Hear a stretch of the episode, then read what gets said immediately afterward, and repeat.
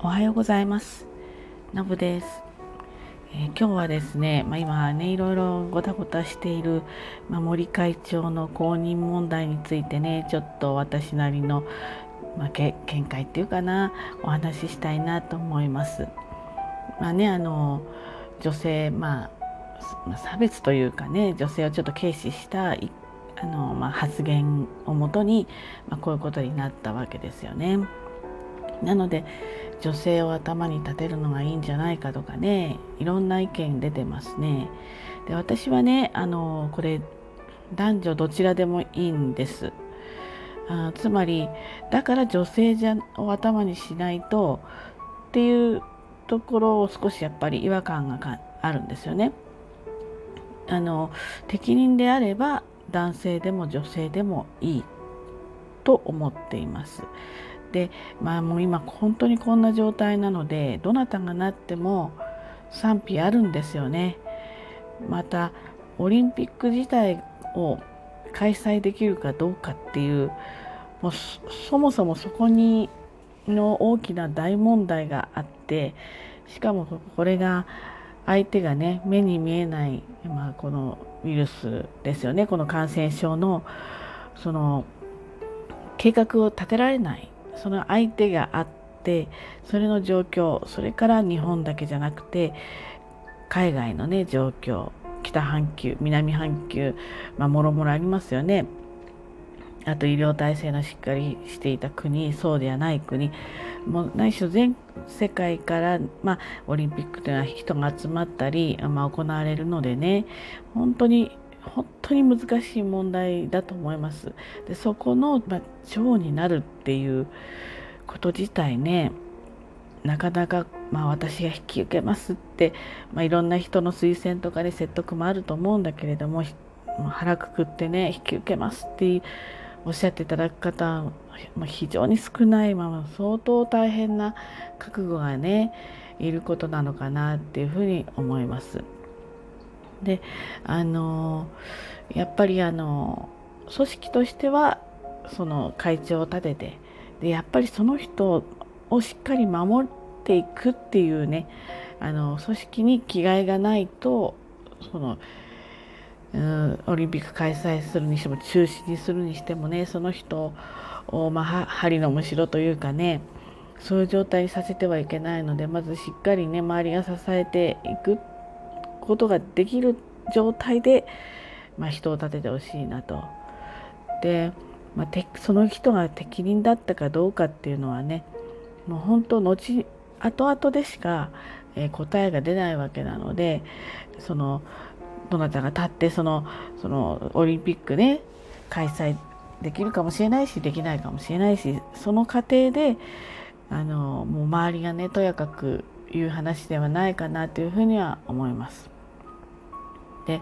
えー、やっぱり組織委員会はね、まあ、やはりオリンピックをできるだけまあ開催するっていう前提で方向で進んでるわけですよね。ですのでねやっぱり頭になる人は何が大事かっていうとあの当然ねいろんな、うんまあの自分処理じゃないけどそういった能力必要なんだけどそういったのは逆に周りの人たちもあのそういった能力のある人たちはいっぱいいると思うんですよ。でやっぱりねその長になる人はその今のねその国民ねお方の人はちょっとオリンピック難しいんじゃないかとかオリンピック開催をすごく心配している人とかまあ両方いるわけですよね。なのでやっぱりその開催していくのであればやっぱり機運をね機運を上げられる人があのそのメッセージを強く発信できる人ま、こ国民のこうなんていうか気持ちを盛り上げてくれる人そういう人が必要なんじゃないかなっていうふうに思います。で本当にこういうふうになってしまっているのであの1回2回のね発信ではあのとても、うん、そういった底上げっていうんですかね機運を上げていくのはとても難しいと思うんですよね。ですのでもう言葉をですね繰り返し繰り返し、えー、国民の人にこうメッセージを送って、まあ、少しでも、はい、ちょっとやっぱりこういう状況だったらできるかもしれないからあのオリンピック楽しみにしたいわっていう人たちを一人でもねこう増やしていくようなメッセージをきっちり発信できるしかも粘り強く、うん、いろんなツールを使ってあの発信できる人がいいんではないかなっていうふうに思います。でまあ、あの極端な話なんかこういいとか悪いとかじゃなくて、まあ、極端な話ね例えばそのあの松岡修造さんみたいなねもうみんなで頑張ろうっていうね本当にその、えー、松岡修造さんが好きとか嫌いとかそういう問題じゃなくて、まあ、そういうねあのなんかこうポジティブになれるようなそういっった人が、まあ、頭でもすごくある意味、うん、ちょっとこう楽し楽しいっていうといいのか悪いのか分かんないんだけどそういうタイプの人もいいような気もするしまたね一人って決めなくてもいいと思うんですよ。それこそ男性と女性とそういった適したね人男性と女性が1人ずつっていうことでもいいし、うん、適した人がいればですよ。で年齢もいいと思うんです。ちょっとご年配の人でもいいし若い人でもいいし逆にそういった、えーまあ、セットになって例えば若い人にはこういう人の言葉が届く逆に少しこう人生の先輩の人たちにやっぱり届くのは言葉を届けられるのはそこに向く人っていうのもいるわけですよね。ですのであの本当男女老若関係ないと思うんですよね。なのでなんかそういった多様性っていうかなあのいろんな人が、えー、まあ、いわゆる超超でもいいし、まあ、そこが一つのグループでもいいんだけどなっていろんな世代の人にきちんとメッセージとして伝えていけるねその得意な世代とか分野があるわけだからそういったこともこういうねあの、まあ、ある意味チャンスなんですよね。これまではちょっとそういった政治も、まあ、まあ森さんみたいなタイプの方が、えー、長になるってなんかこうお決まりのようになってましたけれどもなんかもうここまで来ちゃったんでもうオリンピックもやれるかやれないかも分かんないし、まあ、そもそもいろんなもうありましたよねここまで来るのにもエンブレムの問題もやれなんだとかでもいっぱいありましたあのマラソンコースを変あの札幌に持っていくとかねもういろんなことあったんでもうこうなったらねもうちょっと思い切ったことやっていいんじゃないかなと思います。それであなんかこうコロナでね世の中が大きく変わるのと一緒でこうちょっとごたごたした時にこそもしかしたら変革のねチャンスなのかもしれないっていうかそういうふうに思えないとやっぱりちょっとこう悲しいですよね。あのオリンピックやれるにしてもやれないにしてもあのこう不可抗力のねこういったコロナによってね過去の歴史にもないような非常に難しい状況になってしまったわけなんですよね。これはちょっと不運としかその年がたまたまも東京の日本でやるオリンピックと重なってしまったってことなんでね不運なんですけどやっぱこれを機に、まあ、日本も、まあ、世界も含めてね一つこう